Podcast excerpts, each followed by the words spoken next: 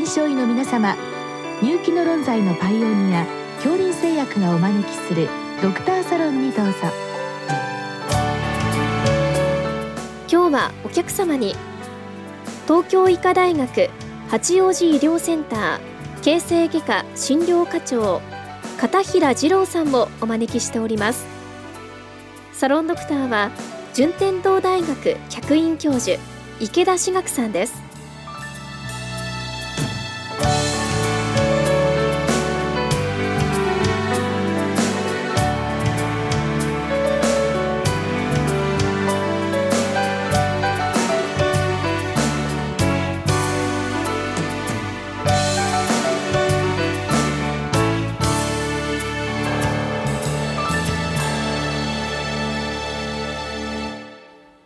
じゃ片平先生よろしくお願いいたします。はいどうもありがとうございます。えっ、と本日はえっ、と熱傷についてのご質問が来ているんですけれども、ご質問ですとまあどのような紹介で、えー、の専門の施設に紹介すればいいですかということなんですけども、それよりも前にですね、ちょっと一般的なことをお聞きして。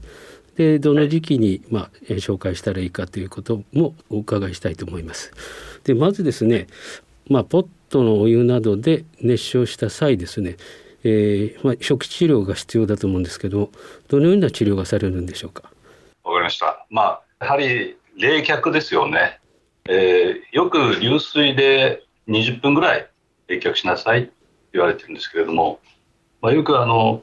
冷やせばいいということで、えー、氷とかですねアイス飲んで、えー、しばらく圧迫することあるんですけれどもかえってですねあの低温での皮膚障害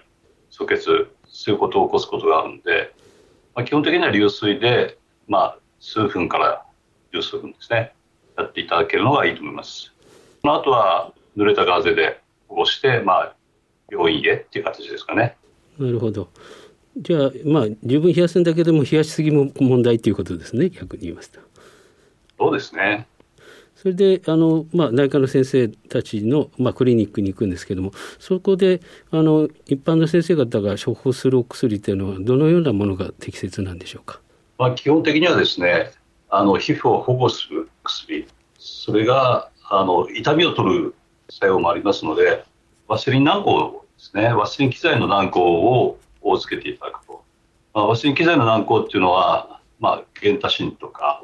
あまあ、抗生物質なんか多々ありますけれどもどういうものが混ざっててもいいんですけれども機材は水軟膏が一番皮膚としては優秀と思われます。逆にですねあの白っぽい軟膏クリーム機材の軟膏ありますよね、まあ、皮膚科の先生はご存知だと思うんですけれどもあのクリーム機材は皮膚に浸透性が高いですので痛みを伴ったりとかあ余計な化学作用が起きてしまったりすることがあるんでまあ、もし悩んだらプロペトとかですね白色ワスリンで全然構いません。なるほど。じゃあまあ保護効果が目的なのであの少しベタベタしたようなものを塗るということなんですね。そうですね、はい、それからえっ、ー、とまあ重症度っていうんですかあのどれだけ熱が、はい、あの深部に浸達したかであのレベルがあると思うんですけどどのようなその重症度があるんでしょうか？のよく、まあ、軽症の患者さんによく話すとは、やけどは3つのカテゴリーに分けますよ。1度、2度、3度。1度はいわゆる日焼け、まあ、皮膚が赤くなったような状況。まあ、そうすると分かると思うんですけれども、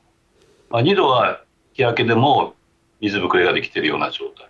まあ心配いらないんですけれども。でも2度はですね、その浅い2度と深い2度、えー、と分けられて、えー、深い2度っていうのはですね、大体2週間ぐらい経っても治らないような水ぶくれを伴うような色。まあ、神秘に至るやけどですね。で次は3度なんですけれども、3度はイメージ的に言うと、あの豚の丸焼けという感じで、大体は炎によるやけどです。まあ、皮膚がパリパリになったようなやけどですね。これはまあかなり重症なんで、まあ、小範囲といえども熱傷専門医のいる専門病院に送った方がいいと思います。こんな感じで説明してます。なるほど。で、あのまあ熱傷の初期ですとなかなかその重症度も判定できないような感じになると思うんですけども、はい、あのまあ一番先生今おっしゃった3度ですね。だいぶ深くまであの熱が伝わってしまっておそらく神秘もあの変性してしまっていると思うんですけどそれが明らかになるのはどのくらいの日数で分かってくるんでしょうか？はいまあ、酸度はですねよくあの教科書的には陽皮市場って言いますけれども今先生あの陽皮って言っても逆に分かんないんですよね。そうですね。えあの白くですね変性していてあの要するにバイタルサインがない皮膚。あの血流がない皮膚ですね。白くなってて血液の反応がない。これまあ500円玉以上だと皮膚移植が必要になると言います。要するにデブリドマンとかですね。ですからまあちょっと心配だなと思ったらもう専門医に送っていいんじゃないですかね、まあ、これは何度だろう深いんじゃないだろうかっていうか疑問を感じたら送るでいいと思います。なるほど。なんかこう無機質な感じなんでしょうか。まあそういうことですね。血液がないということになると赤みもあまりない、はい、ということですね。そうですね、うん、それでなんか白っぽいと、はい、まあ、受賞起点からやっぱ炎が介在してたりとか例えば熱源にですね接触して圧迫してた場合にはこれを疑った方がいいと思います、じゃあその場合あの問診も大切になるというわけですね。そうですね。ただ一つあの気をつけないといけないのは化学熱傷ですね。化学熱傷の場合はですね、えー、つまり酸とかアルカリによるんですけれどもあの進行性なんですよ。ですから浅く小さめに見えてもどんどん酸度に移行することがあります。ですから問診でですね化学薬品が介在している場合にはもう次の日、まあ、すぐでもいいですけれどもあの熱傷専門医に送った方がいいと思います。あ恐ろしいですね、はい、進行性っていうのは。はい、見てもわからないですね。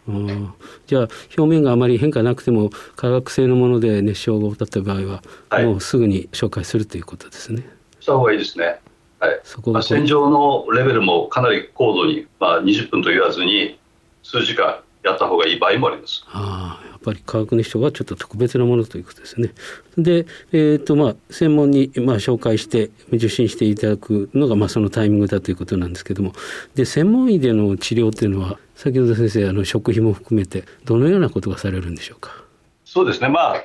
手術、食費、まあ、デブリドマ含めた外科的処置になれば、まあ、それはもう専門医の仕事ですからあれですけれども結局はあの正確な震度判定、まあ、それによる治療の振り分け、まあ、治療もですね、えー、まあ初期治療、軟膏治療でしたら、まあ、的確な軟膏の選択、まあ、基本的にワセリンですけれども、そこにステロイド軟膏をかましたりとか、例えば最近の総称皮膚剤を利用したりとか、そういう選択になると思います。あるいは感染しないような注意ですね。まあ、それ以上になると手術、えー、デブリートマン、食費ということになります。なるほど。じゃあやっぱり一般の先生方だとちょっと難しいですね、それは。いや、そんなことないですね。あだから、傷パーパッドを含めたあの総称皮膚剤の啓蒙っていうのは、僕らの仕事ではあると思うんですけれどもね。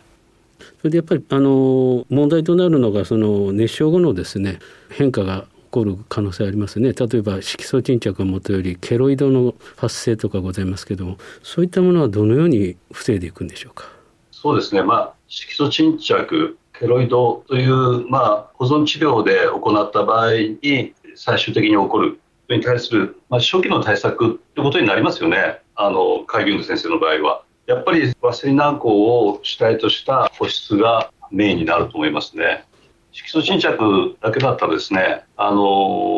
保湿で回復する傾向がありますので、えー、十分治っていく可能性があると思います。ただ、ケロイドになるとですね、治していくのはなかなか難しいですので、まあ、この辺も含めて、その時点で専門医に送っていただいてもいいですね。えっと、ケロイドっていうのは、どのようになっていくんでしょうか？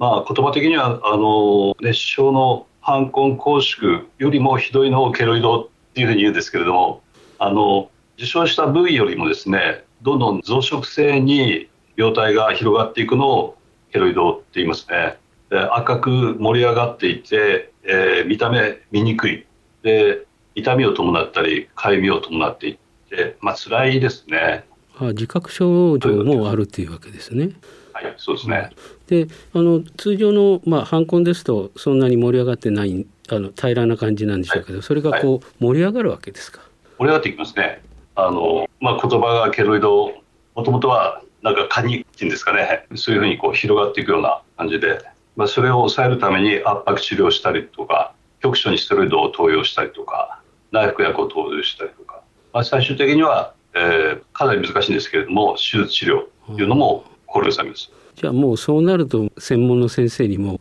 送るしかないわけですねそれは。まあそうですね保存治療、圧迫治療を含めたっていうのは、もちろんあの開業医の先生でもできるんですけれども、一回専門医の方で治療方針を決めていただいて、えー、それで長く見ていただくっていうのがいいと思いますね。あなるほど。じゃあ一旦専門の先生方にお送りして、である程度基本が決まったらそれをまた逆職会で受け入れていただいて、ね、継続していくと。はい。一番手っ取り早いですね。うん。でもケロイドの治療って時間がかかると伺ったんですけど、はい、やはり個々の症例で違うとは思うんですけどやはり1年2年とかかかるんでしょうか？まあ、1年2年であのいわゆる平べったい犯行になっていただければそれはまあかなり良好な状態だと思います。あはい、早い方っていうことですね、反応。早い方ですね。あ数年単位ですね。やはり数年単位ですね。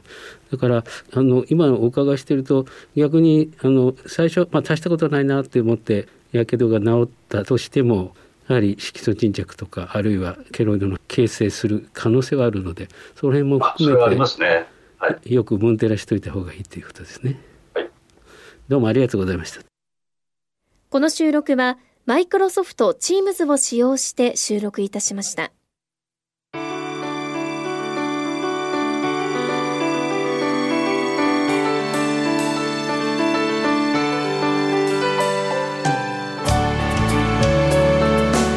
今日のお客様は東京医科大学八王子医療センター形成外科診療課長片平二郎さん。サロンドクターは順天堂大学客員教授池田志学さんでした。それではこれで恐林製薬がお招きしましたドクターサロンを終わります。